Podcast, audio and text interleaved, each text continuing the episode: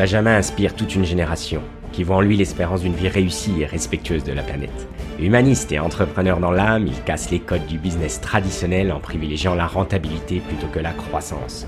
Il innove face au vide faquin perfusé au contenu LinkedIn et stimulé par des levées de fonds dont les médias raffolent. Place à l'autofinancement pour faire grandir plutôt que grossir votre petite entreprise et ainsi vous laisser du temps pour voir grandir vos enfants. En parallèle à son emploi, Benjamin a su tirer parti du web pour développer ses qualités d'artisan et devenir petit à petit indépendant financièrement.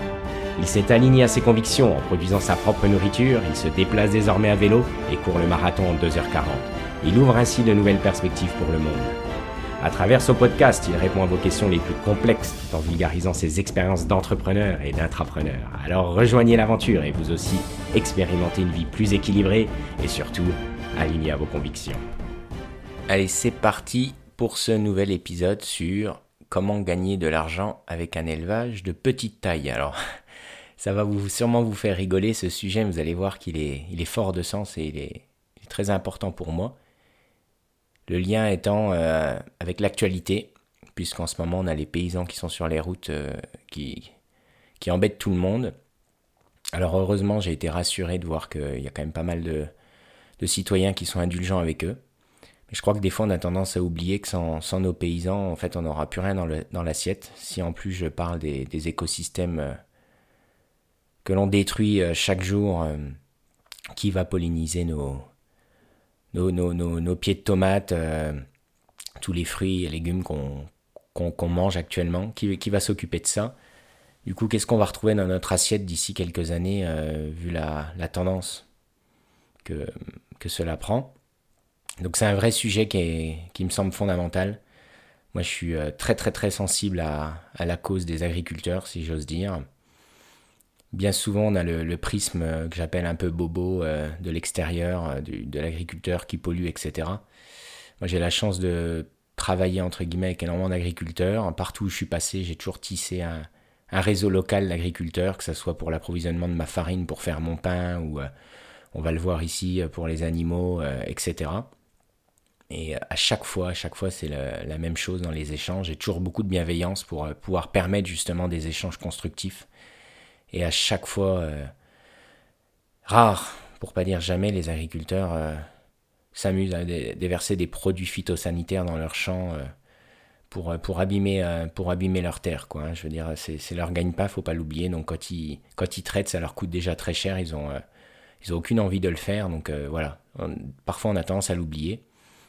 J'ai un jour un agriculteur qui m'a dit, on parlait du bio justement, il me disait, euh, tu sais Benjamin, les, agriculteurs actuels dans le village qui sont passés en bio, c'est ceux qui polluaient le plus il y a, il y a 20 ans. Ça m'a beaucoup marqué ça, en dit long. Le bio étant, euh, étant, était, en tout cas il y a quelques années, la poule aux œufs d'or et, euh, donc automatiquement ceux qui cherchaient avant tout l'argent la rentabilité, etc., euh, au mètre carré euh, se sont euh, précipités dans le bio. Donc vous voyez, ça fait réfléchir, c'est un sujet que, je connais bien, le bio. Pour ma part, je suis loin d'acheter tout en bio. Par contre, j'essaye absolument de savoir ce qui se cache derrière un aliment que je consomme. Et, pour refaire le lien avec l'entrepreneuriat, autant on a énormément d'entrepreneurs, moi je connais plus vraiment d'entrepreneurs successful qui ne fait pas de sport. On on a vraiment pris conscience de ça la sédentarité euh, derrière notre ordinateur, on a compris que c'était euh, néfaste pour l'entrepreneur que l'on est. Donc ça, c'est un, point positif, on en reparlera. J'ai dit à un ami il n'y a pas longtemps, euh, est-ce que tu connais des entrepreneurs aujourd'hui qui réussissent et qui font pas de sport? Et c'est vrai que force est de constater que la plupart des, des entrepreneurs bien équilibrés, si j'ose dire, font du sport. Par contre, quand il s'agit de la nutrition, c'est bien souvent triste quand on gratte un petit peu, qu'on creuse un petit peu de voir euh, ce qu'ils consomment. Surtout quand ils en ont les moyens, ils ont les moyens de, bien se nourrir. Donc c'est pour ça que je voudrais parler de ce sujet. Et je vais essayer surtout de faire le lien entre euh, l'ancrage qu'on peut avoir au sol, l'intérêt, la partie ludique euh, d'un élevage quand on a une maison à bout de terrain, ce qui est souvent le cas quand même quand, quand on a une entreprise ou qu'on a, a un peu de moyens. Alors, je généralise pas, hein. il y, a, plein de gens qui, qui se contentent du minimalisme d'un appartement, il n'y a aucun problème. Mais par contre, il y a quand même euh, heureusement beaucoup de gens ou des néo-ruraux qui ont, fait l'acquisition d'une maison, euh, peut-être depuis le Covid, je ne sais pas, mais qui ont la possibilité d'exploiter leur, leur petit lopin de terre pour, euh, pour se nourrir, on va le voir. Et vous allez du coup surtout voir qu'on peut tout à fait manger de la viande et, être aligné écologiquement avec ses valeurs. Alors le sujet n'est pas la consommation de viande, même si je pense que c'est une des principales, une des principales causes de, du réchauffement climatique, etc. En plus, bien sûr, des, grosses industries comme le transport, euh, le ciment, etc. Enfin, tout, tout, ce qu'on connaît. Mais moi-même qui mange de la viande, euh, si je suis honnête avec moi-même, j'avoue que le, la production de céréales pour nourrir les bêtes dans le monde, euh, c'est c'est une des principales raisons voilà, qui, qui, qui, explique bah, tout, que ce soit les produits phytosanitaires, enfin tout ce qui est impliqué, euh, tout ce qui implique, euh, tout ce qui implique la production de céréales pour, euh, pour les animaux, on va dire. Donc, donc voilà. Donc je vais essayer justement à travers cet épisode de vous montrer comment on peut consommer sa propre viande sans polluer, sans, sans acheter du soja à l'autre bout du monde, sans, sans être acteur de la déforestation en Amazonie, etc., etc. Et donc on peut tout à fait manger de la viande en étant aligné sur ces euh, principes euh, écologiques, etc., du vivant, et surtout l'intérêt, euh, les intérêts inhérents à tout ça, notamment avec ses enfants quand on a des enfants, et surtout le, bien manger, la qualité du morceau de viande qu'on mettre dans son assiette. Donc je vais, vous, je vais vous expliquer un petit peu tout ça, quel animal également est le, plus rentable quand on veut valoriser un petit peu sa production, l'intérêt donc du coup de vendre une partie de sa production, voilà, ça c'est important l'intérêt dans la routine quotidienne. On me demande souvent quelle est ta routine quotidienne. Donc ça c'est important qu'ils vendent, qu'ils fassent soleil, etc. D'avoir le plaisir d'aller nourrir ses animaux le matin avant de se mettre derrière son écran d'ordinateur. Euh, c'est quelque chose qui est très que je trouve très riche quoi. Euh, donc ça permet accessoirement de manger gratuitement quand même euh, un aliment qui est l'un des plus chers, donc c'est la protéine animale, voilà pour ceux qui décident de manger, bien sûr, que ce soit les œufs pour les poules ou, les poulets, on va le voir. Et euh, ça peut choquer certains, mais moi, c'est un besoin que je ressentais, viscéral, c'est apprendre à tuer. Alors ça, ça peut choquer certains, mais moi, ce qui me choque, c'est plutôt l'inverse. C'est des gens qui n'ont euh, aucun problème de manger de la viande, etc., euh, du poisson, etc., mais quand il s'agit de tuer, waouh, ça fait peur. Donc ça veut dire qu'on est complètement dépendant d'un système que ce soit du poulet, euh, du bœuf ou ce que vous voulez, ou du, cabillaud euh, quand vous faites vos courses, c'est qu'aujourd'hui, euh, dans la, nouvelle génération, en tout cas les nouvelles générations dont, je fais partie, on se sent incapable, dépourvu complètement quand il s'agit de tuer. Alors on va préférer montrer du doigt les chasseurs, on va préférer montrer du, doigt les gens bah, qui, bah, justement, qui, tuent, qui s'occupent des, abattoirs notamment, attention avec toutes les dérives euh, qu'ils appliquent. Hein. Mais par contre, euh, personne n'est capable d'être autonome, euh, que ce soit en allant chasser, en allant pêcher ou en, produisant sa propre, ses propres volailles, par exemple, dans mon cas. Donc voilà, pour ma part, c'est un sujet qui est important pour moi. Alors, ce sujet, c'est le fait de expérimenter, valoriser, puis partager. C'est vraiment un trio euh, que vous entendrez souvent venant de moi. Expérimenter quelque chose, que ce soit euh, un business, un nouveau marché, euh, je sais pas, une expérience que vous faites à la maison.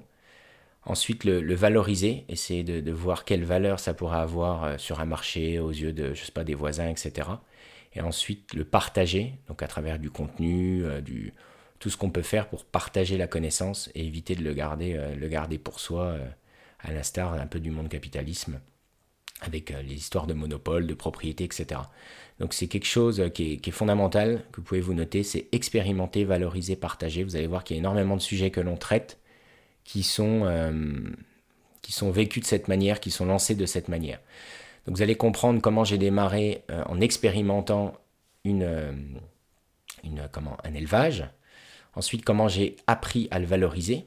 Qu'est-ce qu'il faut faire pour, que, pour valoriser au maximum son élevage? De quelle manière? Qu'est-ce qui est intéressant euh, aux yeux des gens euh, Qu'est-ce qui l'est moins? Et ensuite, le partage, bah, à travers ce podcast, on est, on est en plein dans le fameux give back. Comment je peux vous partager euh, pour essayer de, à, plus grande échelle, de faire profiter un peu les autres de, de, de toutes ces connaissances. Donc, on va diviser en trois cet épisode. on va commencer par la partie poules, les poulettes, les poules. À l'intérieur de cette première partie, on parlera de la réglementation qui a changé ces dernières années, les prudences, etc. Là, où il faut faire attention. Voilà. On aura une, donc une deuxième sous-partie sur les œufs, bah, vraiment pour votre consommation, le classique. On va essayer de vraiment de garder l'entonnoir, des, des, sujets les plus classiques au plus précis. Et la troisième sous-partie, les naissances. Comment gérer les naissances chez soi, ça, c'est quelque chose de super intéressant. La deuxième partie ensuite sera consacrée au poulet euh, et au chapon, parce que beaucoup de gens encore me demandent c'est quoi la différence entre un poulet et une poule ou un poulet et un coq. Il n'y a pas grand monde qui, connaît, la, qui connaît les, la différence entre les deux, vous allez voir, c'est assez intéressant. Et ensuite, pour terminer, les lapins. Voilà. Donc on va commencer par la première partie sur les poules. Donc déjà, euh, quid de la réglementation? Des petites choses à savoir. Euh, donc, il faut savoir que c'est le code rural de la pêche, euh, le code rural et de la pêche maritime qui, euh, encadre un petit peu l'élevage de, poules. Et vous pouvez, vous, en tant que particulier, en vertu justement de ce code, vous pouvez détenir jusqu'à 50 poules sans être considéré comme un éleveur professionnel. Donc ça c'est important, on me pose souvent la question. Donc vous pouvez avoir jusqu'à 50 poules. C'est pas mal, hein, 50 poules c'est vraiment beaucoup. Si on part du principe qu'une poule pond un œuf par jour, 50 euh, poules, on, a déjà, de quoi faire, euh, d'en vendre, euh, etc. Donc c'est 50 volailles, donc si vous avez 10 poules et 40 poulets, c'est tout à fait possible et vous verrez que c'est plutôt vers ça que, vers ça que je vais tendre et surtout c'est plutôt ça, cette formule que je vais vous conseiller. Pour un nombre de poules compris entre 50 et 150, 150 bêtes, sachez qu'il faut une déclaration de travaux voilà, auprès de la mairie, c'est obligatoire, et supérieur à 150, bon là c'est du gros, ça commence à être du gros élevage, il faut quand même un permis de construire, etc. Mais nous, ça ne nous intéresse pas, nous, ce qui nous intéresse, c'est de 0 à 50 poules. Qu'est-ce qu'on doit respecter, qu'est-ce qu'on doit faire euh, chez soi, est-ce qu'on a assez de terrain pour, euh, se le permettre, etc. Donc on va, on dégrossir comme ça, euh, technique de l'entonnoir, comme j'aime dire. Donc voilà, il faut savoir que la réglementation, elle impose des distances minimales, à respecter entre le poulailler et les, habitations voisines. Et c'est ça que vous devez regarder euh, euh, en premier, en premier lieu. Donc les distances, c'est 25 mètres pour un nombre de poules compris entre 10 et 50, donc ce qui vous concerne. Donc voilà, 25 mètres entre votre poulailler et la maison la plus proche. Donc voilà, ça c'est la règle. bien entendu, si vous avez trois poules, vous, vous entendez bien avec les voisins, etc., vous pouvez très bien commencer par un petit clapier mobile, par exemple pour, voir un peu comment ça vit, comment, quel bruit ça fait, etc. Mais en tout cas, la réglementation, elle dit que vous devez être à 25 mètres, euh, que les poules doivent être à 25 mètres d'une habitation. Et pour un, nombre de poules supérieur à 50, on est à 50 mètres. Voilà ce que dit la loi, sachez-le. Euh, le but n'est pas de vous donner euh, envie forcément d'être professionnel de l'élevage, mais justement, une fois de plus, de vivre de différents, différents business, différentes entrées d'argent qui vous permettent bah, d'être indépendant financièrement, de ne pas mettre vos œufs dans le même panier. Vous allez voir que le podcast tourne beaucoup autour de, ces sujets-là, de comment on valorise, comment on expérimente, euh, etc. Donc un point qui est super important, euh, au-delà du lien avec l'actualité et les paysans, c'est euh, comment vendre. Donc sur Le Bon Coin par exemple, il faut savoir que ça a été interdit à partir du 1er janvier, juillet pardon, 2023 avec la loi, donc c'est une loi du 30 novembre 2021 qui, a modifié l'article du fameux code rural et qui interdit maintenant aux particuliers de vendre des animaux de compagnie domestiques qui ne sont pas élevés pour la consommation. Donc ça, ça a été euh, pour l'éleveur, le petit éleveur je suis, les, copains éleveurs, euh, c'était un peu la douche froide parce que du jour au lendemain, vous ne pouviez plus mettre en ligne euh, la vente de, vos petits poulets, de vos petits poussins ou de vos petits lapins. Donc je vais vous donner, euh, je vous donnerai un petit peu euh, mes petits conseils euh, pour pouvoir arriver à passer à travers les mailles du filet. L'oncle Ben pirate, comme, j'aime vous donner un peu les hacks comme ça sur ce podcast. Le bon moyen, et en plus du coup de vous différencier de la concurrence, puisque bah, plus personne ne vend sur le bon coin, c'est de mettre, de donner ou de ne pas mettre de prix dans la case prix sur le bon coin ou sur les autres sites. C'est pareil sur euh, Facebook Marketplace, etc. Toutes les ventes euh, entre particuliers. C'est pareil dans les groupes. Donc ça ne va pas jouer euh, en notre faveur pour pouvoir valoriser votre petit cheptel. Par contre, vous pouvez très bien donner et encore une fois, les gens maintenant, ça y est, ont déjà pris l'habitude. J'ai une annonce, moi, qui, reste hybride. en permanence. Les gens vous demandent le prix, même si vous mettez que vous donnez, les gens savent très bien que c'est parce que vous n'avez pas le choix.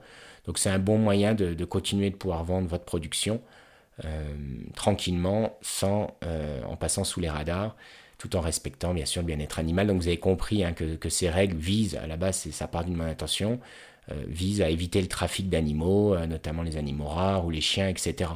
Mais le problème c'est que les petits, euh, les petits producteurs comme nous, qui voulons juste pouvoir profiter de quelques œufs ou quelques poulets et puis de, de vendre, arrondir les fins de mois pour que, bah, que ça s'équilibre, pour pouvoir payer le grain, les accessoires, etc. Eh ben, on est mis sur le côté une fois de plus et, et, on n'y arrive pas, on n'y arrive plus. Donc voilà, on a toujours des moyens comme ça pour se débrouiller, donc, euh, donc en voici un. On va commencer, enfin on va continuer cette fois-ci après les, la réglementation sur, euh, on va continuer sur les œufs, tout simplement les œufs pour votre consommation. Donc euh, comme je vous le disais, dans l'introduction, moi je trouve que d'avoir des animaux comme ça, au-delà des chiens, etc., où, là on est vraiment dans le pur animal de compagnie, L'intérêt pour moi d'avoir des, volailles, par exemple, c'est de créer une routine euh, qui est, je pense, très importante dans notre euh, contexte actuel où chacun est en télétravail de son côté, seul, etc. Je ne vais pas faire le discours vieux jeu, mais vous avez compris.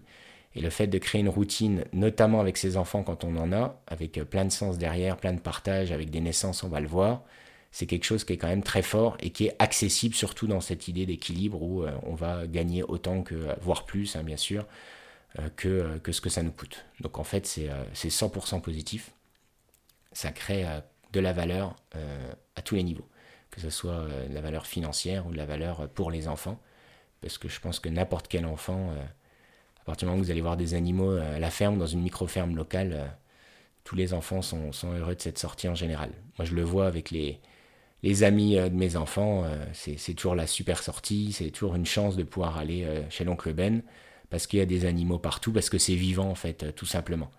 C'est sûr qu'on est bien loin de, des extérieurs 100% minéral, là, des belles maisons toutes propres, aseptisées, sans vie, pour qu'il y ait le moins d'entretien possible. On est à l'opposé de ça. Hein. Nous, ce qu'on recherche, c'est de la vie. On recherche un ancrage, on recherche de l'autonomie, on recherche euh, de, faut, voilà, faut, que ça bouillonne. C'est vrai qu'à la maison, nous, c'est un vrai, euh, c'est un vrai, euh, comment, un vrai moulin. On a beaucoup de gens qui passent, etc. Et, ça, c'est une richesse dont je pourrais pas me passer actuellement, quoi. Donc voilà, donc on peut avoir des œufs toute l'année, sachez-le. Une poule pond en moyenne un œuf par jour. Ça se calme un petit peu. une poule, elle a un chapelet, donc elle a un nombre d'œufs qu'elle va, on va dire, enchaîner, qui est de l'ordre de 200, aller entre 200 et 300 œufs pour une poule rousse. Donc quasiment un œuf dans l'année. Et puis entre deux chapelets, elle va se reposer, elle va pas pondre. Donc si vous avez 4 à 8 poules, c'est ce que je vous conseille pour commencer. 4 à 8 poules euh, avec quelques rousses, parce que la rousse, euh, ça reste une poule euh, hybride qui vous permet d'avoir des œufs, le plus d'œufs possible, je dirais. Donc voilà. Et éventuellement un coq, si vous le souhaitez, si vous le pouvez, surtout avec le voisinage, euh, si c'est quelque chose qui est possible pour vous. Si vous avez un coq, c'est bien d'avoir un coq pour 4 à 8 poules. Voilà, sachez-le. L'intérêt du coq, bien sûr, c'est la reproduction, c'est de créer un équilibre naturel aussi dans votre, euh, dans votre petit élevage. Donc moi, clairement, je suis pour. Et puis, euh, éventuellement, pouvoir le manger pour les fêtes de fin d'année, par exemple, etc. Donc ça, c'est le cas d'un tout petit élevage, juste pour vous, etc. Si vous avez trop d'œufs, vous allez pouvoir les vendre. Moi, ce que je vous conseille, c'est de les vendre au prix fort devant chez vous. En faisant une boîte à œufs en bois, euh, c'est les gens qui viennent les chercher chez vous. Ça, c'est super important. Parce que si vous commencez à les déposer, euh, c'est vite une usine à gaz et ça vous crée de la charge mentale. Et ça, on n'en veut pas sur, euh, sur ce podcast, vous allez voir. Donc, créez une boîte à œufs. Trouvez-vous quelques habitués. Les mamies, en général, en sont très friandes. Pour le prix, pareil. Le gros classique, c'est que les gens propose des prix euh, inférieurs à ce qu'on a dans le commerce, ben, moi j'ai pris le contre-pied de ça et je les vends aussi cher, voire plus cher que dans le commerce. Pourquoi? Parce que c'est des poules qui aux yeux des gens sont euh, en meilleure santé, donc pas de produits phytosanitaires, etc. Pas de traitement, donc euh, c'est voilà. Moi, je les mets au même prix que le, bio, même si je vais vous expliquer pourquoi je vends plus beaucoup d'œufs de consommation, voire plus du tout, parce qu'il y a des choses beaucoup plus intéressantes. Je vais vous expliquer ça au cours de cet épisode. Mais en tout cas, voilà, vous pouvez partir, je sais pas, sur 2,50€ les 6 si vous le souhaitez. Donc ça, c'est le surplus d'œufs que vous pouvez avoir. N'hésitez pas, c'est un bon moyen, en plus de créer du lien, etc., de faire plaisir à des petites mamies, etc. Et, et puis bien sûr, le de, donner vos œufs, ça c'est ce que je préfère, c'est pour ça que j'en vends plus pour ma part. C'est que je préfère en donner quand on a un invité. Euh, c'est quand même, je trouve ça sympa d'amener, euh, en plus d'une bonne bouteille, 6 euh, ou 12 œufs. Voilà. Au niveau du grain, encore un. Je vous partage des petits, petits hacks parce que souvent le grain, c'est quand même, c'est quand pas donné dans les magasins, surtout que c'est importé, etc. Donc la qualité n'est pas forcément au rendez-vous. Moi, ce que je vous conseille, c'est d'aller demander aux paysans autour de chez vous. En général, ils les vendent, euh, ils mettent des annonces sur Marketplace, euh, sur Facebook ou sur Le Bon Coin. Moi, que vous sachiez, je le paye entre 20 et 25 euros les 100 kilos en 2023. Donc, pour vous donner un ordre d'idée, vous regardez le prix des céréales à la tonne, et en général, vous, bah, divisez par 100, enfin par, euh, par 10 en l'occurrence, et vous avez une idée un peu de ce que ça doit coûter. Donc là, je vous donne un prix très large, donc un grain, un mélange de grains concassés, donc maïs, blé, etc. Entre 20 et 25 euros les 100 kilos. Vous avez une idée? Dans les magasins, dans les meilleurs, les meilleurs prix, en général, on est à 15, 15 euros le sachet de 20 kilos. Allez, entre 15 et 20 euros le sachet de 20-25 kilos. Donc vous voyez, c'est 4 fois plus cher quasiment euh, que ce qu'on a chez les paysans. Voilà encore un, bon plan que je vous donne. Donc à 20-25 euros, vous payez le même prix qu'un euh, professionnel qui achète son grain à la tonne. Voilà pourquoi je vous le dis, et ça c'est vraiment euh, beaucoup de paysans qui proposent ça, il suffit juste de demander, donc voilà, vous regardez le grain, vous demandez un petit peu. voilà, moi ce que je vous conseille pour avoir plus de, ponte, c'est d'avoir du de rajouter un peu plus de maïs que ce qu'on fait dans les mix. C'est un éleveur italien qui m'avait dit ça, qui élevait, enfin c'était son métier quoi. Pourquoi je sais pas, mais en France on met pas assez de, maïs, euh, alors que c'est pas forcément plus cher quand on, quand on l'achète. Donc n'hésitez pas à monter quasiment à 40-50% de maïs dans votre mixture, notamment en hiver. Ça vous, ça vous donnera des jaunes d'œufs beaucoup plus jaunes. Et les, le maïs, c'est le sucre, c'est les glucides. Et les glucides font, euh, certes, font manger. Euh, c'est comme ça qu'on engraisse d'ailleurs les chapons, etc. avec du maïs. Mais en hiver, on en a plus besoin. Euh, et, voilà, et on dit toujours que les poules pondent avec leur bec, donc plus vous donnez euh, des aliments riches à vos poules, surtout en hiver, mieux plus elles pondront, elles pondront. Donc ça, je vous donne encore un petit truc que pas beaucoup connaissent. Souvent, on donne seulement 15% de maïs à peu près dans une mixture. Donc euh, voilà, après vous pouvez très bien séparer le maïs, le blé, comme ça les poules elles mangent qu'elles veulent, ça c'est encore idéal. Voilà, je ne vais pas rentrer trop dans le détail, mais, mais voilà pour, la, partie, la partie du grain. Euh, dans les petits conseils aussi, euh, c'est de mettre en place une porte automatique, on en trouve sur Internet. Euh, moi, c'est ce que je dis toujours. Je vivre comme à l'époque, je suis pour. C'est ce que j'ai adopté sur pas mal de sujets. Par contre, je vais pouvoir partir en vacances, je vais pouvoir rentrer, si on est invité à manger spontanément, je vais pouvoir rentrer à 23h minuit sans que le renard vienne me prendre mes poules. Donc la porte automatique pour ça, c'est super. Vous choisissez vos heures de fermeture, vous avez une petite petite cellule euh, qui, prend la lumière et ça se ferme quand il commence à faire nuit. Enfin voilà, c'est plutôt pas mal. Moi, je pars sans problème 3-4 jours. Euh, elles sont autonomes, les poules. Je vais pas donner trop de détails, mais vous, avez des, pouvez donner des grosses charges de 30 litres d'eau. Enfin, il y a plein de moyens, plein de tutos sur Internet pour, être tranquille. Donc, euh, moi, les poules, elles me prennent. c'est zéro contrainte, quoi. Franchement. donc, c'est pour ça pourquoi, pourquoi s'en priver ça, devrait être, obligatoire. Hein. Moi, je, vais être cash, mais euh, je pense qu'il faudrait que ça soit euh, quasiment obligatoire. Je ne comprends pas aujourd'hui qu'on continue d'acheter des œufs dans le commerce. D'ailleurs, pour la petite histoire, je vous la place. J'ai euh, un coup, on était avec des amis tranquilles en terrasse à la maison. Et, et puis voilà, ses amis parlaient de poules. Et j'ai ma fille qui devait avoir 8 ans à l'époque. Qui leur... Enfin, non, il parlait pas de poules, il parlait d'œufs. voilà. Et puis ma fille qui leur dit Ah, vous avez des poules? Et nos amis qui lui répondent bah non non pourquoi? Bah, comment vous faites pour avoir des œufs? Donc voilà c'est ça je trouve ça tellement drôle en fait mais elle comprenait pas qu'on puisse avoir des œufs autrement qu'en ayant des poules euh, à la maison donc euh, donc voilà pour la petite histoire euh, Ensuite, avant de parler des naissances, je vais vous dire pourquoi moi je ne vends plus d'œufs de consommation. Donc je vous ai dit que je préférais les offrir. Il faut savoir que c'est assez aléatoire. Quand il fait très froid, bah, ça va moins pondre. Donc si vous avez 5 personnes qui se partagent vos œufs en plus de votre consommation à vous, vous risquez de, faire des frustrés au moment où ça pond moins. Voilà pourquoi j'ai arrêté.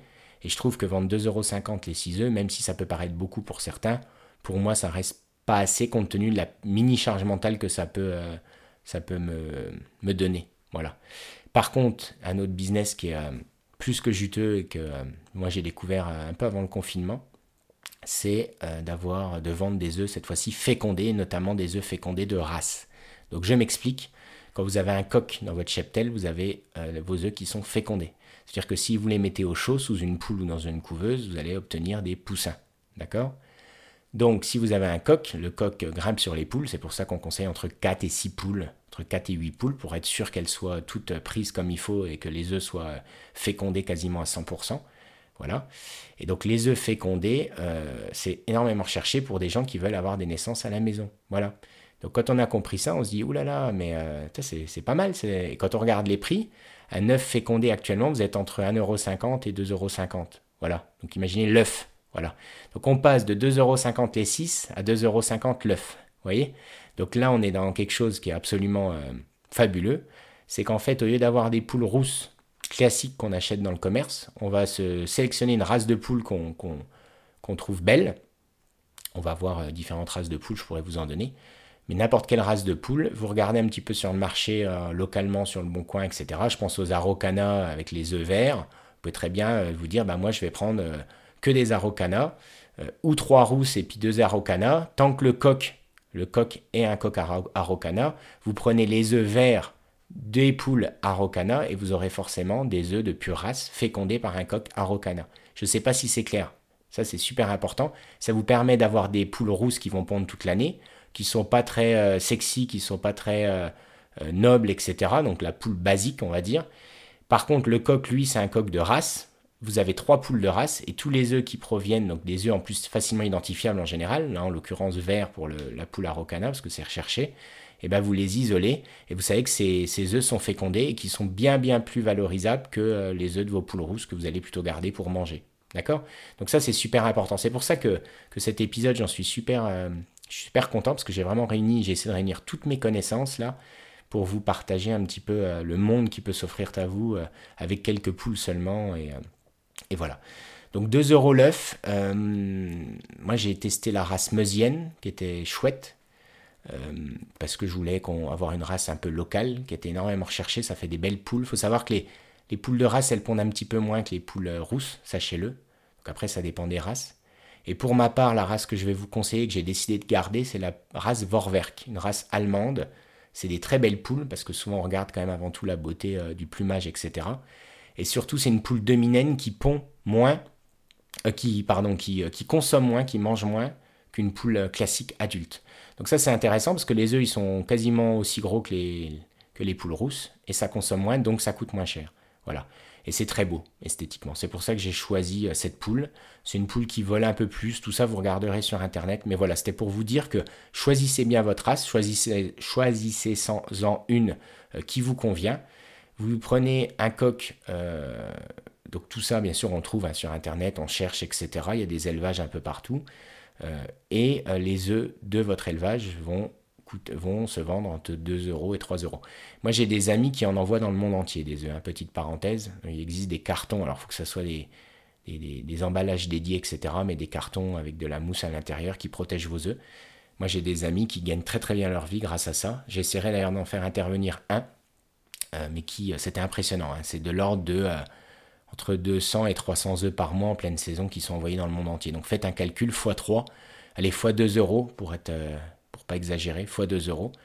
Donc voilà, faire 600 euh, euros, un petit, euh, un petit SMIC à temps partiel juste avec des œufs de votre production, c'est quand même plutôt, euh, plutôt chouette. Sans compter la valeur que ça a pour vous personnellement d'être éleveur, de développer une race, c'est quand même quelque chose de chouette. C'est surtout, ça va surtout à l'opposé de la standardisation qu'on voudrait avec des poules rousses que, tout le monde a. Donc voilà sur, sur ce point, j'espère que j'ai rien oublié. On va parler ensuite, avant de passer à la partie poulet et chapon, des naissances. Donc les naissances, vous pouvez en faire, euh, naître des, poussins chez vous, surtout si vous avez un coq, vous avez bien compris.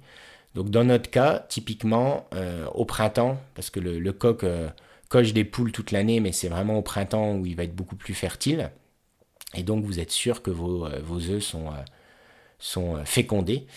Donc soit vous achetez une, couveuse dans le commerce, D'accord? Ça va de 60 euros pour les basiques, pour démarrer, débuter et, découvrir la vie, c'est génial. Avec les enfants, je l'ai fait. Euh, prenez une petite couveuse de 8 ou 9 œufs, ça coûte 80 euros.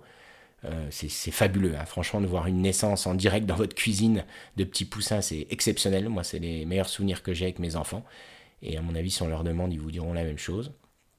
Ou alors les mettre sous une poule qui couve. Donc de temps en temps au printemps, vous avez une poule qui couve, qui ne bouge plus, qui a pondu et qui ne, s'en va plus de, son pondoir. Et donc là, vous, allez, vous pouvez très bien glisser 5, 6, 8 œufs sous cette poule au chaud. Et, euh, et votre poule va couver des œufs donc de façon naturelle et au bout de quelques semaines, vous aurez des poussins. Alors ça, c'est exceptionnel. Hein. Si vous avez là une poule qui couve, malheureusement, ça devient de plus en plus rare pour des raisons génétiques, parce que justement, tout le monde met en couveuse ses œufs, donc automatiquement, la, dans l'ADN de la poule, etc., les, gènes de, du, de la, comment, de la, euh, de la couveuse, de la, je cherche le terme, euh, les gènes, voilà, ces gènes-là sont de moins en moins développés, parce que quand on développe une race, on développe toujours des gènes euh, qu'on choisit. Euh, je ne vais pas rentrer trop dans les détails, ça va être trop technique pour vous, je vais pas vous perdre, mais en gros, euh, voilà, il y a de moins en moins de poules qui couvent actuellement, parce que tout le monde met en machine, parce que euh, c'est régulier, etc. Pour ma part, j'ai une couveuse de chez Ducatillon, Simuka, la CT60, 60 œufs, donc 2 fois 30, je trouve que c'est pas mal. Faut savoir que quand vous mettez à couver des œufs, vous en avez à peu près peut-être 10% qui ne sont pas fécondés du tout. Ensuite, vous avez encore, donc vous les enlevez, au bout de quelques jours en, mettant, en mirant un œuf. Euh, pareil, je rentre pas dans le détail, mais vous pouvez voir euh, si votre œuf est, fécondé ou pas. Il y a plein de vidéos là-dessus sur YouTube. Vous avez une partie des œufs qui, euh, où ça se passe mal, donc en gros vous les isolez également, c'est-à-dire qu'on ça se développe pas comme il faut, donc on va pas tenter une naissance, donc on en enlève encore 10%, donc on a déjà enlevé 20% à peu près. Et ensuite, bah, les naissances aussi qui se passent mal, c'est-à-dire soit une mort prématurée, soit un poussin qui n'arrive pas à sortir de la coquille parce que c'est pas assez humide dans la couveuse, etc. etc. Donc c'est pour ça que 60 œufs, ça peut faire peur au début, mais c'est pas déconnant, je trouve, pour un, petit élevage de particulier. Ça vous fait à peu près de façon sur 30 poussins nés, vous allez pouvoir garder et revendre. Voilà. Une trentaine de poussins, vous avez vu qu'on a parlé de 50 poules dans son, élevage autorisé, donc on, est pas mal. Et dans ces 30 poussins, c'est là où c'est intéressant, c'est qu'on va pouvoir vendre ce qu'on appelle des petits poussins d'un jour ou des poussins de 5 semaines. Donc il y a énormément de gens qui cherchent des petits poussins, qui ne veulent pas élever à la maison, mais qui ont envie d'avoir des petits poussins à la maison, de les voir grandir chez soi, un peu comme un bébé chat. Et donc on va pouvoir vendre ces poussins deux, ou trois jours. Moi je les vends 5 euros, je peux vous le dire, de race. Donc vous imaginez, donc euh, la couveuse tout se fait tout seul, hein. c'est autonome, vous n'avez rien à faire à part mettre de l'eau une fois par semaine. Donc euh, vous pouvez lancer 60, 60 euh, œufs fécondés qui vont vous donner, comme je vous l'ai dit, entre 30 et 40 poussins. 40 poussins x 5 euros, voilà ce que vous pouvez obtenir en vendant vos poussins de quelques jours pour tous les gens qui ne veulent pas élever à la maison, enfin qui ne veulent pas euh, faire naître à la maison. Il n'y a pas beaucoup de gens qui font naître à la maison. Moi, je sais que dans les villages alentours, j'ai euh, plein de gens qui ont des poulets euh, derrière chez eux et qui viennent les acheter chez moi au printemps. Donc ça, c'est intéressant parce qu'une fois de plus, ça va vous rapporter de l'argent, ça va vous payer bien sûr le grain et ça va vous donner une nourriture gratuite pour vous puisque en vendant, en valorisant votre production, vous payez ce que vous consommez vous. Et donc le système s'équilibre, le système s'équilibre, donc il devient vertueux, etc., etc. Voilà pourquoi euh, ça me semble super intéressant. Donc ça c'est pour le poussin de quelques jours. Donc il faut savoir que le poussin de quelques jours, il doit rester euh, sous de la chaleur, sous une lampe euh, de 100, entre 100 et 150 watts. Voilà pour être à la chaleur, parce que s'il reste pas à la chaleur, bah, il va mourir, tout simplement. C'est pour ça que quand il est élevé sous une poule de façon naturelle, la, la, régulation de la température se fera parfaitement. C'est pour ça que c'est toujours mieux d'avoir 6-8 poussins élevés de façon naturelle, ils sont plus costauds qu'en couveuse. Donc voilà, ensuite bah, ce que je fais c'est que le prix augmente au fur et à mesure des semaines, 5 semaines étant euh, la, la fin on va dire de la chaleur nécessaire sur vos poussins. Donc au-delà de 5 semaines, ça c'est les gens qui veulent plus s'embêter à, mettre les poussins sous une source de, chaleur.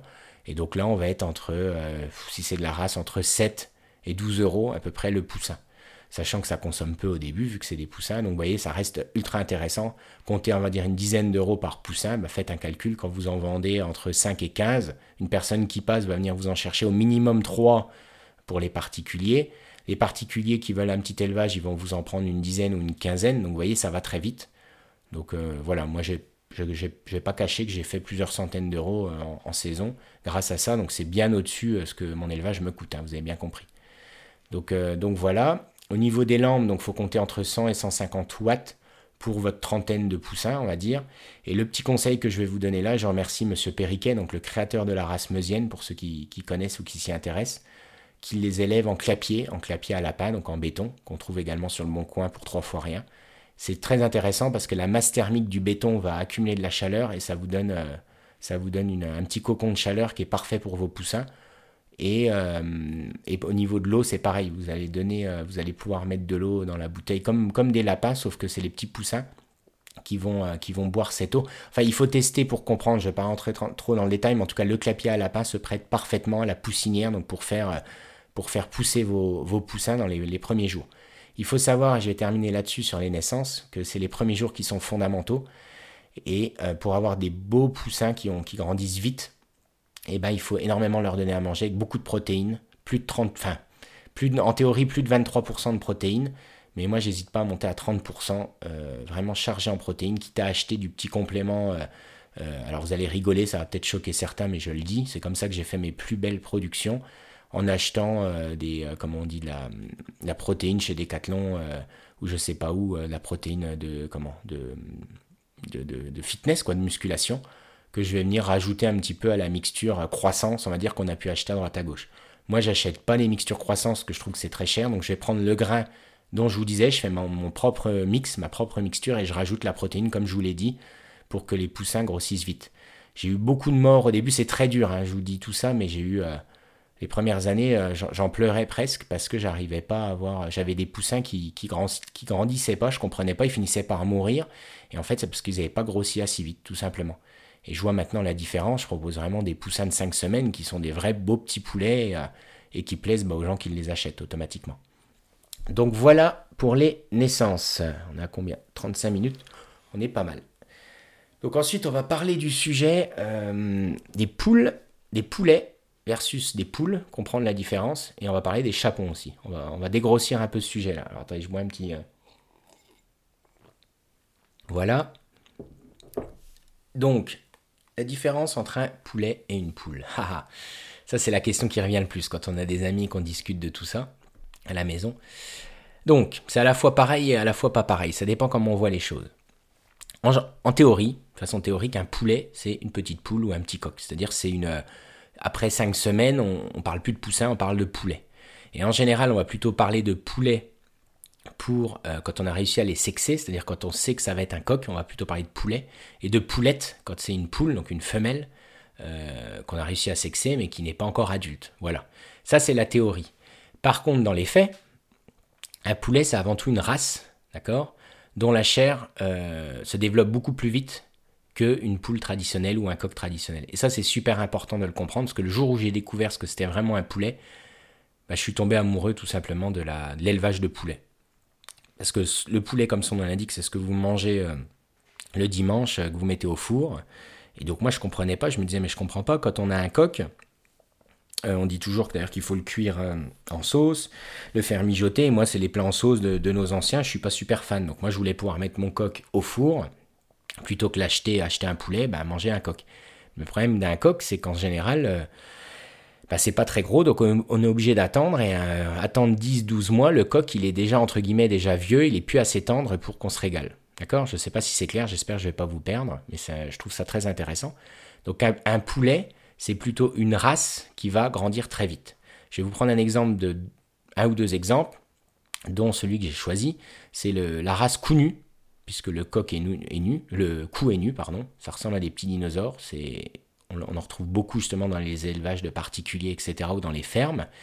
Et vous avez aussi le poulet de Bresse. Après, il y en a deux, trois, deux, trois autres qu'on trouve sur le bon coin. Vous tapez œuf fécondé poulet.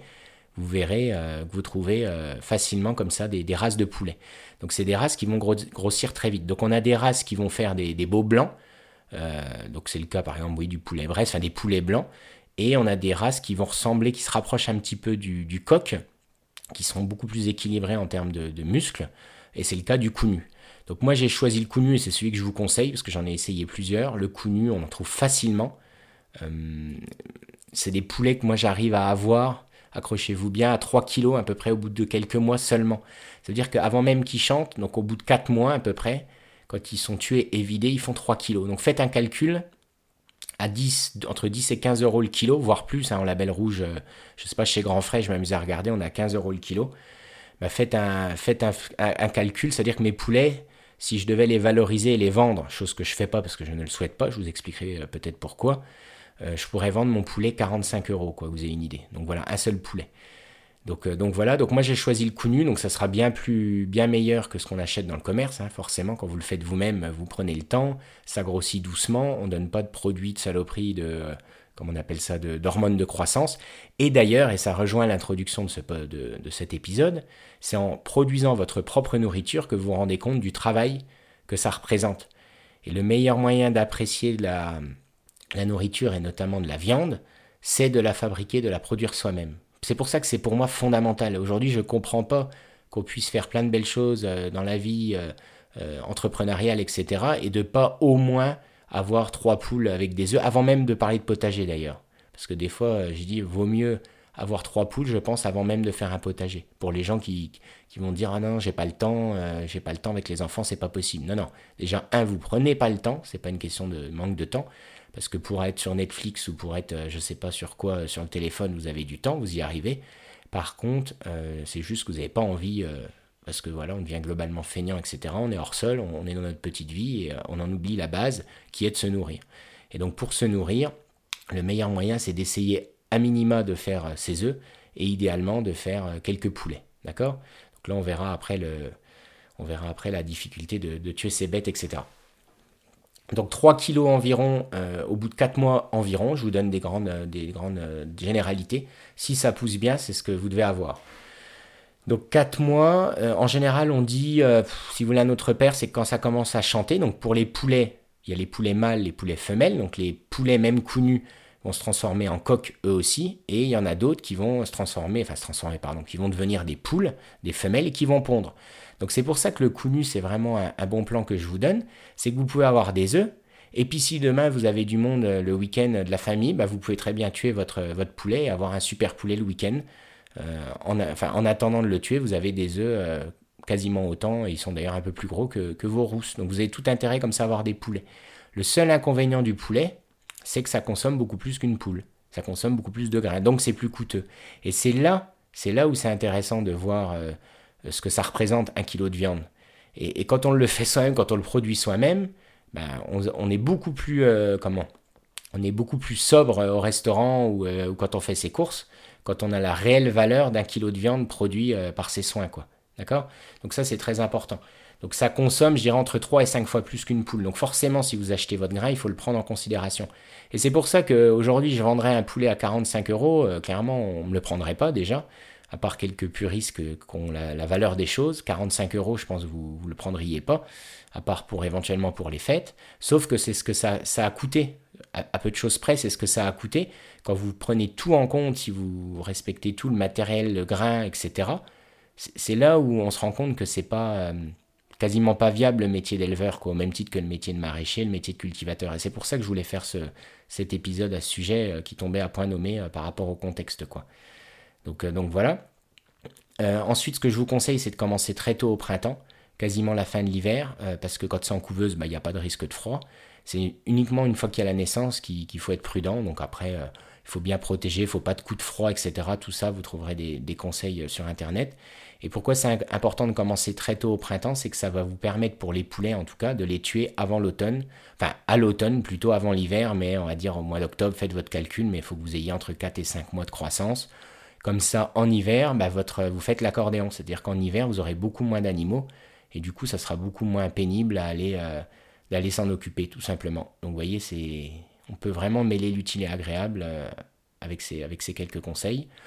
Moi, ce que je vous conseille dans la continuité, c'est d'acheter un congélateur sur le bon coin. Ça coûte 30 euros, euh, un, congélateur supplémentaire. Parce qu'une fois que vous avez tué vos 8, 10, 15 poulets euh, à l'automne, et eh ben, vous les mettez à votre congélateur et vous avez toutes les semaines, vous avez votre poulet gratuitement à la maison avec une super qualité, etc. etc. Donc voilà, on, parlait des chapons. Pour repréciser ce qu'est le chapon, c'est ni plus ni moins qu'un coq qui a été castré et engraissé euh, dans le noir, comme ça vous savez tout, euh, notamment pour les fêtes. Donc ça, c'est un business qui est très juteux, que j'ai pas moi développé, je vais vous expliquer pourquoi, mais c'est si vous voulez aller un petit peu plus loin, le chapon, ça reste quelque chose de très très intéressant parce que c'est vendu entre, je sais pas, entre 60 70 euros, un chapon pour les fêtes. Les gens, pour le coup, sont OK de mettre le prix. Et c'est assez facile à faire. Alors, le problème, c'est la castration. Les testicules du, coq, c'est à l'intérieur. Donc, en fait, vous êtes obligé d'ouvrir, accrochez-vous bien, vous êtes obligé d'ouvrir le chapon, faire une incision et de recoudre.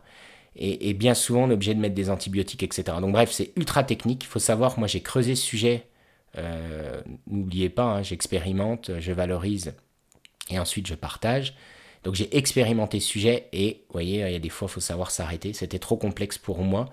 Faut savoir que c'est vraiment une chasse gardée, que même des amis éleveurs qu'on euh, comment qu'on été à l'école, etc. Même à l'école, on leur apprend pas. C'est quelque chose qui est un peu secret parce qu'en fait, vous, valorisez une viande juste avec un, une simple castration qui est certes un peu technique, mais comme tout, une fois que vous savez le faire, c'est pas compliqué.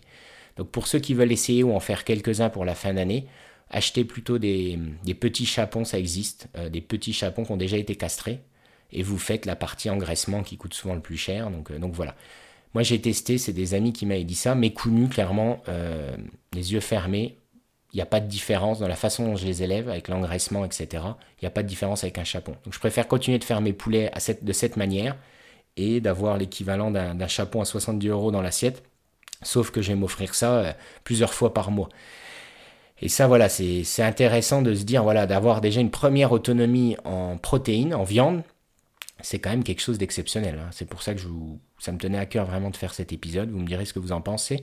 Après, je sais que c'est technique pour beaucoup des gens en appartement. Euh, vous allez euh, squeezer cet épisode, mais tant pis. C'est aussi pour ça que vous allez voir des petites pastilles euh, de couleurs sur les podcasts. C'est quelque chose que j'aimerais développer pour que vous puissiez vraiment écouter que les sujets qui vous intéressent. Les sujets avec la pastille rouge étant les plus techniques, et les pastilles vertes étant pour monsieur tout le monde dans l'idée. Alors, alors, normalement j'ai rien oublié. Donc n'hésitez pas à, vous, me poser vos questions hein, sur tout ça euh, dans les commentaires, euh, que ce soit enfin, voilà, sur les différentes plateformes, sur les réseaux sociaux, etc. On va, faire vivre de toute façon tous ces épisodes grâce à vos commentaires, vos questions. On va terminer cet épisode. On est à combien? 45 minutes, on est pas mal. Hein. J'essaie de me fixer une heure, hein, je vous l'avais dit euh, avec le podcast pilote. On va terminer par les lapins. Euh, alors, j'ai aussi des lapins, j'en ai pas mal. Euh, je vais vous expliquer un peu l'approche, les inconvénients, etc. par rapport aux poules et aux poulets. donc, vous avez compris hein, que clairement, les, si je, devais, si je devais un petit peu résumer les deux premières parties, bon, les œufs, c'est un minimum pour votre consommation. 3-4 poules, ça devrait être obligatoire. Ça, c'est mon avis, clairement. Euh, si vous avez du terrain, bien entendu, mais c'est obligatoire. Euh, même si c'est un, bout de terrain prêté par la commune, vous devez avoir 3-4 poules. C'est pas concevable d'acheter des œufs de poules. Vous savez même pas. En fait, vous imaginez même pas les, cochonneries que vous, euh, vous ingérez quand vous achetez vos produits. Et même à la ferme, là, accrochez-vous bien, c'est réel ce que je vous dis. même des gens, c'est des fois on achète à la ferme, on est rassuré. Et ben parfois les, vous avez plus de produits de produits euh, comment de d'antibiotiques, etc. Euh, dans les œufs que vous achetez à la ferme que dans le commerce. Je vous assure que c'est vrai, euh, je l'ai vécu de connaissance, parce qu'en fait, quand vous achetez à la ferme, c'est beaucoup moins contrôlé, donc vous avez beaucoup plus facile, en plus nous on est près de la frontière belge, à aller traverser la frontière pour aller acheter des antibiotiques, etc. Ou des, enfin n'importe quel produit, on va dire, chimique. Euh, sans, sans scrupule, quoi, vous voyez. Donc faites quand même très attention. Le meilleur moyen de savoir ce que vous mangez, c'est de le maîtriser. Et pour le maîtriser, il faut le faire soi-même. Il faut produire soi-même. Donc il y a des choses qu'on délègue, euh, on le verra dans d'autres épisodes, qu'il faut savoir déléguer. Mais vous voyez, on reparlait de la pyramide de, Maslow au lancement de ce podcast. Et bien là, on est en plein dedans. La, base de la pyramide, c'est vous qui devez la construire, c'est vous qui devez vous en occuper. Ça, c'est super important. Et là, on est en plein dans la base de la pyramide, on est dans la nourriture. Donc c'est vraiment la base de la vie. Donc, euh, voilà, donc les poulets euh, intéressants, mais il faut tuer. Euh, c'est pas compliqué de tuer. je ne veux pas en parler trop dans ce sujet, mais c'est dur au début. Moi, j'ai pas un papa ou un papy qui m'a appris, même si je suis issu un peu du monde rural agricole. Voilà, c'est pas compliqué. J'avais peur d'ameuter tout le quartier. C'est non, c'est quand c'est fait proprement, il n'y a aucun. Enfin, je sais pas, c'est vraiment ça. Moi, je le fais avec ma compagne. Hein. on fait entre 3 et 8 poulets. Enfin, on fait des séries entre 3 et 8 poulets. Moi, ce que je vous conseille, pour terminer quand même la, partie sur les, poulets, c'est d'en faire entre 3 et 8 d'un coup et de les isoler à peu près 24 heures avant de les tuer pour éviter justement qu'ils euh, soient nourris, que ce soit compliqué quand vous les videz. D'accord? Donc désolé du détail pour les gens que ça va choquer, mais là en fait vous êtes juste dans la vraie vie, dans la vie, euh, dans la vie tout simplement. Et donc pour se nourrir. mais il faut passer par cet acte qui n'est pas évident, mais qui pour moi me semble très important, encore une fois, pour... comment? Bah, C'est toujours pareil, c'est comme le chasseur qui est respectueux, qui va apprendre à, tuer, qui va respecter sa bête. je ne le mets pas du tout au même niveau que le viandard, comme on dit, le boucher, etc. C'est pour ça que j'ai toujours beaucoup de, beaucoup de, hum, beaucoup de mal à entendre toutes ces critiques. Pourtant, je suis un gros passionné de, sport extérieur. Toutes ces critiques des chasseurs, tout, en fait, tous les gens qui généralisent, et c'est pareil avec les agriculteurs, j'ai beaucoup de mal parce qu'en général, c'est des gens qui sont ignorants. Et, hum, et, voilà, et le meilleur moyen de, découvrir tout ça, c'est de faire, c'est d'être doueur, de faire, de faire soi-même les choses pour se rendre compte. Voilà. Donc du coup, pour tuer, on isole 48 euh, heures avant.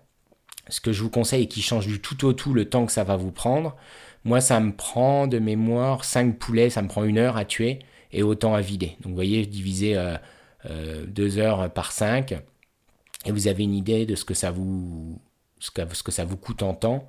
Euh, et le, gros, ce qui va vraiment vous permettre de vous aider, c'est quand même une plumeuse, donc qui permet d'enlever les plumes beaucoup plus rapidement qu'à la main. Ça coûte pas très cher également sur le bon coin. Moi, j'en ai une que j'ai mis au bout d'une perceuse, ça coûte 15 balles c'est des doigts euh, qui, accrochent les, plumes. Donc on, met la bête dans de l'eau chaude, dans, de, l'eau frémissante, euh, on la plonge deux ou trois fois dedans. Ensuite, euh, on enlève les plumes via la plumeuse. Et, c'est tout. Et, voilà. Et donc ça, c'est super important. Bon, c'est bien d'être deux, je trouve que ça aide. Et les coups nus ont la particularité d'avoir peu de plumes. Donc moi, j'ai des amis qui ont l'habitude, qui ont travaillé en élevage professionnel, ils mettent 5 minutes hein, pour tuer un, poulet de A à Z, que vous ayez une idée. Quand vraiment euh, c'est un travail à la chaîne qu'on est habitué, etc. Donc une petite plumeuse, euh, faites des séries entre, entre 4 et 6, entre 3 et 6 pour commencer poulet. Vous faites ça 2, euh, 3 fois, comme ça vous étalez un petit peu, et puis les, plus petites bêtes, elles continuent de, s'engraisser un petit peu. En hiver, vous êtes tranquille, vous avez du poulet pour 6, 8, 10 mois de l'année à volonté dans votre congélateur, vous avez acheté sur le bon coin et vous êtes royal, euh, en plus de gagner de l'argent parce que vous vendez les, une partie de votre production, on l'a vu avec les, jeunes poulets, les jeunes poussins de race que vous arrivez à vendre. Moi, ce que je fais, je fais la 80%, 80% hein. de mes productions, je la vends, et 20%, je la garde pour, euh, pour nous. Pourquoi je ne, vends pas des, produits, des, poulets morts, je vous l'ai dit, parce que ça serait trop cher. Justement, c'est ça qui est intéressant, ça serait trop cher par rapport à ce que ça m'a coûté. Euh, et puis j'ai pas ce besoin financier en tant que tel, donc c'est plutôt pour moi que je vais le faire. Par contre, ce qui est très rentable, c'est de vendre des, petites, des, poulets de naissance qui m'ont du coup strictement rien coûté, vu que de toute façon, je fais une série, euh, je fais ma série à moi. Au lieu de mettre 10 euh, œufs dans ma couveuse, j'en mets 60. Et je vais vendre 80% de cette production. Ça m'a rien coûté en grains. Ça m'a strictement rien coûté à part quelques watts d'électricité, mais dans tous les cas, je l'aurais fait pour moi-même. Et, et, ça va me payer largement. Enfin, ça va me donner une opération rentable une fois de plus. Voilà. Allez, je clôt cette partie sur les poulets les chapons et les poules, et on parle maintenant du lapin. Alors les lapins, il y a beaucoup de gens déjà qui n'en mangent pas. Les lapins, je vais vous dire franchement, c'est plus contraignant. C'est un peu plus contraignant, je trouve, notamment quand vous partez en vacances. Les poules, honnêtement, sans que personne passe à la maison, on peut partir trois jours sans problème, voire plus. Dans l'absolu et en théorie, de façon théorique, on peut partir une semaine, c'est-à-dire qu'on a suffisamment d'autonomie en grains. On met du grain dans des récupérateurs, il y a plein de tutos sur, euh, Internet dans des gros récupérateurs de 300 litres, euh, des gros contenants d'eau. Enfin voilà, il y, a, tout un tas de systèmes qui est très simple à mettre en place, qui permet d'être euh, tranquille. Les lapins, par contre, dans un clapier notamment en béton, donc le clapier classique qu'avaient nos ancêtres, c'est clairement, faut passer quasiment tous les jours, aller tous les deux jours grand maximum. Donc nous, on a fait le choix de mettre dans des clapiers mobiles, que j'ai fait moi-même, et qu'on met, écoutez bien, c'est même à l'extérieur de notre parcelle. C'est-à-dire qu'on a un chemin communal qui passe derrière notre maison, qui passe dans les champs, et dans les champs, pour ceux qui suivent un peu sur les réseaux, vous verrez passer peut-être des stories, tout ça. Mais dans les champs, on a ces clapiers mobiles. Donc ça veut dire qu'ils sont en pâturage, on va dire. C'est un clapier euh, en bois, euh, euh, je ne sais pas comment dire, un peu comme une brouette dans l'idée, qu'on déplace tous les jours. Et du coup, tous les jours, les lapins ont de l'herbe fraîche. Donc ça veut dire que c'est un système qui est autonome complètement, qui ne demande pas de nettoyage des clapiers, parce que le côté contraignant, c'est le nettoyage des clapiers aussi, en plus de devoir les nourrir régulièrement. Donc en fait, c'est gratuit en nourriture parce qu'ils mangent les, l'herbe qu'on leur donne, euh, enfin qui a pardon qui a dans le, dans le champ ou dans, ou dans votre euh, prairie si vous avez une prairie ou dans votre petit euh, morceau de jardin et pas besoin de les nettoyer. Donc ça c'est le premier point, c'est adopter les clapiers mobiles. Donc ça ça s'achète pas, il faudra le faire soi-même. C'est des sujets là, j'en rigole mais c'est des sujets quasiment qui n'existent plus. Hein. Ça se perd complètement. Des éleveurs de lapins comme ça de façon naturelle, il n'y en a quasiment plus. Donc voilà, et pourtant le lapin, la viande, je le rappelle, euh, c'est une des viandes les plus saines hein, pour information. Donc voilà, au niveau de l'eau, il y a des paysans qui ne donnent pas d'eau du tout au lapin. C'est quelque chose qui se fait. Je suis pas forcément pour, mais je suis surpris toujours de voir des paysans qui ne donnent pas d'eau. Donc pour moi, c'est obligatoire, notamment en été, clairement. Euh, mais en hiver, voilà, s'il boit, euh, s'il mange pas mal de légumes, etc., en théorie, il a assez d'eau. donc voilà, sachez-le. au niveau des races, alors ça, c'est super important. Euh, moi, j'ai choisi la race sablé des Vosges parce que j'ai beaucoup analysé. Je vous expliquais un petit peu comme les vors verts pour les poules. Euh, le sablé des Vosges, c'est pareil, c'est un petit lapin parce que les gros lapins, il y a beaucoup d'inconvénients et les gens n'en veulent plus. Ça consomme beaucoup et même quand on vend euh, le lapin pour le, manger, ça reviendrait trop cher. On en revient toujours au même. Des, Alors ça c'est Dixit les des, éleveurs hein, à qui je, discute, donc des éleveurs de plus grande taille que, moi, hein. c'est vraiment des éleveurs pas professionnels mais semi-professionnels, qui ont du mal à vendre des gros lapins parce que, euh, bah, je sais pas combien c'est, 8, 12, 15 euros le kilo. Si vous avez un lapin de 2,5 kg, 3 kg, c'est plus difficile qu'un lapin de 1,8 kg, 2 kg comme les miens. Donc le sablé des Vosges, c'est un petit lapin qui va être facile, donc ça c'est important, d'avoir des lapins qui sont faciles et qui sont dociles, notamment quand vous avez des enfants. Ça, c'est super important. Si vous avez un lapin qui est très peureux, il y a des races plus peureuses que d'autres, ça va être plus compliqué que vos enfants. Mais, le lapin, euh, quand on l'élève en plus à l'extérieur, il faut savoir que le lapin, il n'a aucun problème avec le froid. C'est un peu plus dur en cas de canicule, mais le froid, euh, souvent on me dirait, mais euh, comment je fais? Est-ce que vous voulez rentrer en hiver? Non, non, faut éviter de le mettre en plein vent parce que ça, ils n'aiment pas. Par contre, le froid, la neige, il n'y a aucun problème. Donc vous voyez, ça vous permet d'avoir un, comment, un animal domestique qui n'engendre pas de contraintes. Et ça, c'est super important. Moi, aujourd'hui, je ne conçois pas euh, qu'on ait euh, un chien, un chat. J'y vois pas un intérêt, en fait. À part, euh, à part augmenter votre bilan carbone, mais c'est quoi l'intérêt d'avoir un chien, objectivement? Ok, c'est une compagnie, mais je veux dire, si vous êtes équilibré, que vous n'êtes pas veuf ou de malheureusement que vous avez, vous avez vécu un drame, parce que là, je peux comprendre qu'un chien, du coup, amène une compagnie. Mais la plupart des gens, aujourd'hui, achètent un chien comme on achète un jouet, quoi. Et c'est ça qui est catastrophique, parce que votre chien, au bout d'un moment, s'en occupe plus, c'est les parents qui s'en occupent.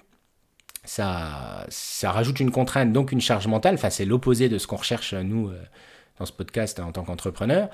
Et, euh, et puis c'est coûteux, et puis je vous dis, ça rajoute de la... Parce que pour le coup, un chien mange beaucoup de protéines animales, et donc c'est vraiment pas bon du tout pour votre bilan carbone. Donc, euh, et puis en plus, encore une fois, oui, chez vous, ça prend de la place, ça, ça, ça, ça, salit, etc. la maison. Enfin voilà, donc le lapin, c'est quelque chose qui est, euh, qui, est, génial pour les enfants, qui est tout mimi, etc. Euh, euh, et, qui se mange. Alors, on n'en a pas parlé avant, la fameuse question, mais comment tu fais pour manger tes animaux? Qu'est-ce qu'ils disent les enfants? Alors la première chose que je vous conseille pour, être à l'aise sur ces sujets, c'est déjà de ne pas donner de prénom à vos, à vos animaux. Ça, c'est propre aux pays développés. vous allez dans plein de pays, entre guillemets, pauvres ou presque. Je pense aux chats, les chats au Maroc ou je sais pas, en Algérie, tout ça on leur donne même pas de prénom, ils mangent les restes et c'est comme ça, quoi. Donc euh, voilà, les animaux, c'est pareil, quoi. Qu'on ait donné un petit nom euh, au mâle, au géniteur, pourquoi pas et puis papa, il, ne, le tuera pas et, c'est le deal. Par contre, euh, voilà, quand vous avez 10, 15 poules, pourquoi aller leur donner un prénom? Non, c'est vos 15 poules. Elles sont là pour vous nourrir. au même titre, je dis qu'un chasseur et qu'un éleveur qui est passionné de ces animaux, euh, quelqu'un qui est dans le Larzac avec ses chèvres, etc., il adore ses animaux et ça va pas lui empêcher de les, tuer, de les vendre, etc. Donc euh, moi je suis tout à fait à l'aise avec ça, mais du coup, euh, voilà, le conseil que j'ai à vous donner là-dessus, c'est de pas donner de prénom à vos lapins, ça c'est et à, vos animaux. Donc du coup, ça permet d'avoir un animal de compagnie. Des naissances au printemps, c'est fabuleux. Un lapin, ça se reproduit super facilement. Donc voilà, vous mettez le, mâle en quelques secondes, vous mettez le mâle. enfin, on met toujours la femelle au mâle, hein. c'est-à-dire qu'on prend toujours la femelle qu'on met dans la cage du mâle un conseil que je vous donne. Parce que du coup, euh, parce que du coup, euh, la femelle, elle est plus dans sa cage, donc elle est un petit peu euh, étourdie par rapport à ses repères, donc elle se fera prendre beaucoup plus facilement par le mâle que l'inverse. Voilà encore un, petit tip que je vous donne d'experts, de, entre guillemets, de, gens qui ont l'habitude, on prend toujours la femelle qu'on met au mâle et pas l'inverse. Donc voilà, en quelques secondes c'est fait, vous regarderez, il y a plein de vidéos là-dessus. Et euh, quelques semaines après, alors j'ai plus le, nombre de gestations euh, par cœur, mais quelques semaines après, euh, vous avez Vola Pro entre 4 et 8, entre, allez, entre 6 et 10 même. Donc là, pareil, un lapin. alors, la différence entre le lapin et, les petits poussins, c'est que le lapin, il y a quasiment 3 semaines pour qu'on puisse le retirer de la mer. Donc ça, c'est, un peu plus long quand même. Hein. Enfin, attendez, je vous dis des bêtises. Dans 3 mois, je vous ai dit quoi Voilà. Donc ça c'est beaucoup plus long. désolé, je m'y perds un peu dans les datas, mais mais en gros c'est beaucoup plus long de. Je cherche le thème pour que le que, le, sevrage, voilà. Pour que le sevrage soit fait, c'est beaucoup plus long. Il n'y en a pas vraiment euh, dans les poussins, alors que le, lapin, si on veut bien respecter, c'est deux mois exactement, euh, voire trois, mais euh, deux mois.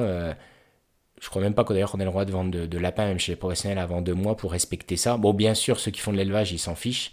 Il faut savoir jusqu'à deux mois, ils ont besoin du lait de la maman.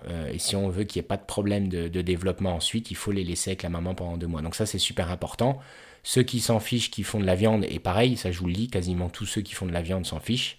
Donc ils font le minimum, je crois qu'au bout de 7 semaines, allez 6 semaines des fois, ils la retirent de la mer parce que de toute façon ils cherchent à faire de la viande. Donc vous voyez, ça c'est des choses que vous savez pas, même en achetant à la ferme, c'est un fait, quoi. C'est avéré ce que je vous dis, je l'ai vécu moi euh, chez des gens. Donc vous, dans votre micro-exploitation, vu que vous le faites pour vous, vous allez respecter euh, ce principe qui est, euh, qui est, fondamental.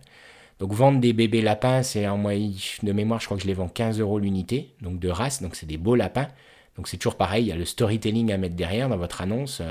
Faites rêver les gens avec votre race de lapin. C'est pas juste un lapin, un fauve de Bourgogne pour manger. C'est avant tout un lapin de compagnie qu'on va vendre. Donc je dirais que 80% des demandes, c'est des lapins de compagnie. Et ça va jouer entre allez, avril, dès que les beaux jours arrivent, jusqu'à l'automne, que vous sachiez. Et ensuite, toujours pareil, 20-80.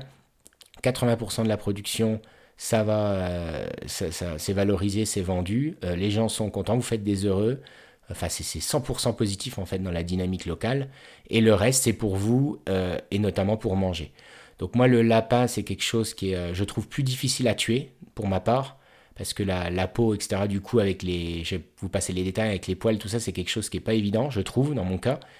Euh, par contre, c'est très rapide à dépecer. Donc en fait, si vous êtes à l'aise pour le fait de tuer, euh, à dépecer, c'est très rapide. Voilà, vous, retournez complètement la peau, c'est connu hein, quand on dit dépecer un animal. En deux secondes, c'est euh, au congèle. faut apprendre un peu à le découper, mais ça, même un boucher peut, vous le montrer. Mais il faut savoir quand même que, euh, le lapin, c'est c'est quand même ultra sain comme viande. Ça prend pas de place dans le congèle et ça vous fait un deuxième complément, même un troisième après vos œufs et vos poulets. Quelqu'un qui mange pas de viande rouge ou peu comme nous, eh ben vous avez votre autonomie hein, tout simplement en viande. Et moi, je complète ça. Alors là, on n'est pas dans le, dans le sujet de, l'élevage, mais je vous le dis, comme ça, vous savez tout sur, euh, sur mes petites habitudes. C'est que je complète ça par un ou deux gibiers, euh, toujours pareil, que, que j'achète pas, hein, que le, cultivateur du coin euh, à qui j'ai prêté ma fendeuse de bois va me payer en, en, comment, en, gibier. là, récemment, j'ai prêté le camion que je loue, en théorie, mon petit camion que je loue. on en parlera dans un autre épisode. Et eh ben, au lieu de me payer, il m'a payé en parce que c'est un chasseur, il m'a payé en, gibier, donc euh, chevreuil ou euh, sanglier. Et donc du coup, bah, vous verrez que vous voyez euh, la démonstration dans cet épisode que toute ma protéine animale, ma viande, ne me coûte rien. Et quand on sait que la nourriture, après le logement et les énergies, alors je ne sais plus dans quel ordre c'est, mais c'est quand même dans les gros, les grosses dépenses des Français. Alors je sais, il faut une maison, il faut un, des, un certain, des certains, enfin des moyens suffisants pour avoir un peu de place derrière chez soi, mais rien ne vous oblige à vivre à Paris, on en revient toujours au même. Les néo-ruraux, c'est quelque chose qui, depuis le confinement, euh, euh, arrive, se développe. Vous pouvez tout à fait aujourd'hui acheter une maison, enfin moi je suis originaire de Haute-Marne, il y a des maisons qui se bradent à 30 000 euros en Haute-Marne. quoi. Donc euh, vous voyez là, on est déjà sur plusieurs centaines d'euros par mois. Je l'ai expérimenté, il y a plein plein plein d'autres sujets dont on verra dont on parlera euh, dans ce, podcast. Là, c'en est un parmi d'autres et je vous ai fait la démonstration concrète de euh, qu'on pouvait produire gratuitement et gagner de l'argent sur son petit élevage. Et pourtant, il n'y a pas grand monde qui, euh, fait ça, hein, clairement. Donc, donc voilà, dans les compléments, on n'en a pas parlé, mais le foin, nous, on le fait nous-mêmes. Donc ça, c'est pareil, on achète des fois un petit complément de paille une botte de paille, une petite botte de 25 kg, c'est 2 euros hein, actuellement. Donc voilà, 2, euh, 3, allez, entre 3 et 8 bottes pour euh, le, le, le, pondoir de vos, de vos poules, etc. Donc je vous invite à ce qu'il soit le plus petit possible, entre guillemets, parce que c'est que pour dormir, et que vous ayez suffisamment de place par contre pour les extérieurs. Nous on a 150 mètres carrés juste pour les poules et poulets. Alors j'ai plus la règle en tête, mais il est clair que dans tous les cas, vous n'avez jamais assez de place pour vos poules, hein, parce que ça, ça mange tout, il n'y a plus rien qui pousse là où elles sont. Ça, faut, faut vraiment euh, vous le sachiez. Euh, esthétiquement, c'est pour ça que certains sont freinés, parce que dès qu'ils ont Dès qu'il y a une crotte, dès qu'il y a une odeur un peu désagréable, c'est terminé. Ça, c'est comme les, Parisiens qui sont à l'île de Ré et puis dès qu'ils entendent un coq, ils se plaignent auprès de la mairie. Petite parenthèse. Mais, mais voilà, si ça vous y êtes vous y êtes préparé, etc. Il n'y a aucun problème au fond du jardin d'avoir un petit lopin de terre pour vos poules. Donc la paille, c'est pas ce qui va vous coûter le plus cher. Le grain, je vous ai donné les prix. Et, euh, donc voilà, donc ensuite avec, euh, avec ce que ça représente euh, en chiffre d'affaires, bien sûr à la main, hein, vous en doutez, je pense, vous n'allez pas être payé par carte bancaire quand vous vendez, quand les gens viennent vous chercher vos trois lapins ou vos cinq petits poussins. Et puis encore une fois, c'est riche, quoi. Enfin, c'est le cas de le dire, mais le, tissu local qu'on a créé, même quand on n'est pas d'une région, c'est ça aussi. C'est le tissu local. Il n'y a pas besoin de faire du networking, etc., pour rencontrer des paysans qui, eux, savent ce qu'est l'autonomie, eux, ils savent se débrouiller, sont entrepreneurs, etc. Enfin, c'est les gens du terroir, comme j'aime dire. Un bon moyen de les rencontrer quand on arrive dans une région, c'est de faire ça. Hein. Donc, euh, vous voyez, encore une, vertu. Donc, euh, donc voilà. Écoutez, je vais vous laisser. Euh, on a une heure de podcast. J'espère que ça vous a plu. Il y aura sûrement d'autres sujets de, ce type, euh, même si c'est pas donné à tout le monde, je pense qu'il y a beaucoup de gens qui pourraient s'y mettre. Euh, et là, vous avez surtout euh, vraiment un, récapitulatif complet de comment faire un petit élevage, aussi modeste soit-il. Voilà, à bientôt